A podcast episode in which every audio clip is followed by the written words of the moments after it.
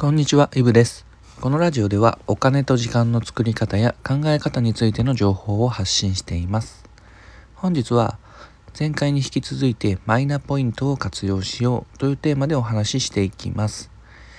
で、少し前回の内容をおさらいしておくと、マイナポイント制度ってのはマイナンバーカードを持っていれば誰でも参加ができる簡単に言えばお買い物をしてポイントがもらえる制度のことです。で具体的には好きなキャッシュレス決済サービスを一つ選んでマイナンバーカードを使って登録してあげるそんなイメージです。んで例えば PayPay だとかメルペイみたいな QR コード決済もそうですし、まあ、他にも結構幅が広くて楽天カードみたいなクレジットカードでもいいですしワンオンみたいな電子マネーでもいいですし Suica みたいな交通系 IC カードでも OK です。で、その選んだキャッシュレス決済でお買い物をするとポイントがもらえるわけですが、ここが少し勘違いされやすいところで、例えば楽天カードなら楽天ポイントがもらえて、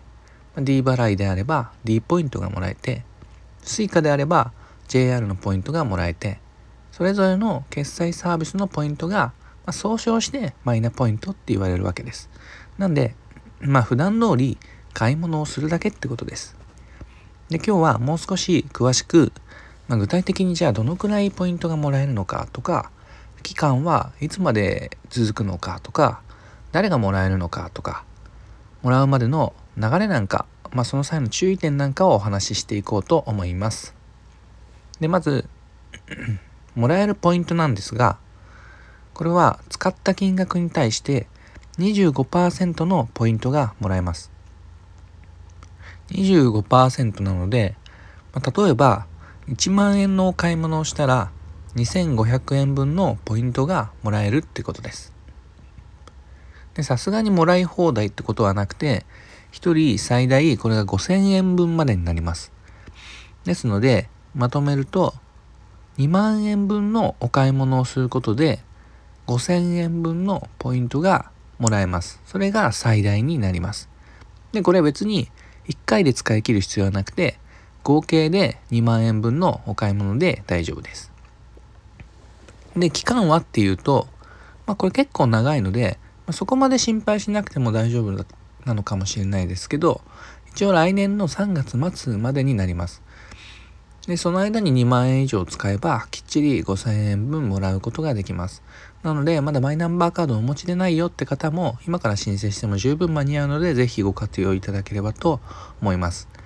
で、さらにこれ、マイナンバーカードを持ってる人なら全員が対象なので、まあ、それこそ赤ちゃんだろうと、まあ、子供だろうと参加できちゃうんです。ちなみに我が家の場合ですと、まあ、0歳の子供が今いるんですけど、マイナンバーカードも作って、でマイナポイントも登録しました。で子供の場合ですと、もちろんキャッシュレス決済なんて、まあ、持ってないことが多いですから、その場合は親のキャッシュレス決済に登録していいことになってます。でここで一つ注意しないといけないのは、同じキャッシュレス決済は使えないってことです。なんで例えば、自分は PayPay に登録して、子供の分は楽天カードに登録する。そんなイメージでいてもらえればと思います。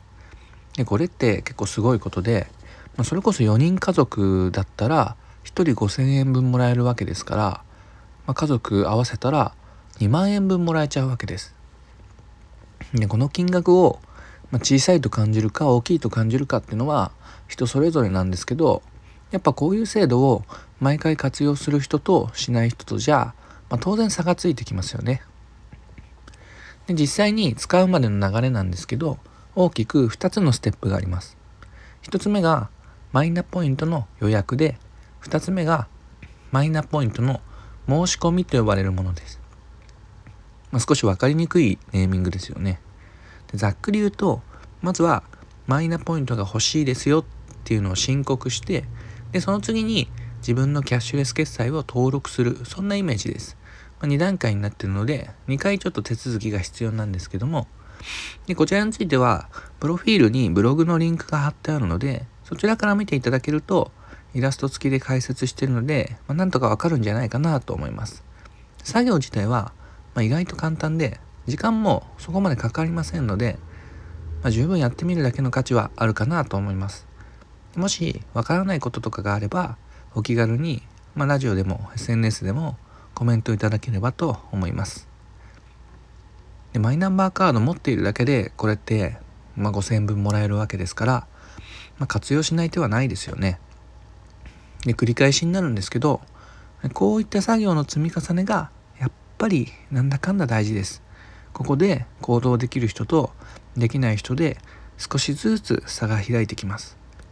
で不思議なものでこういうの一つ挑戦して、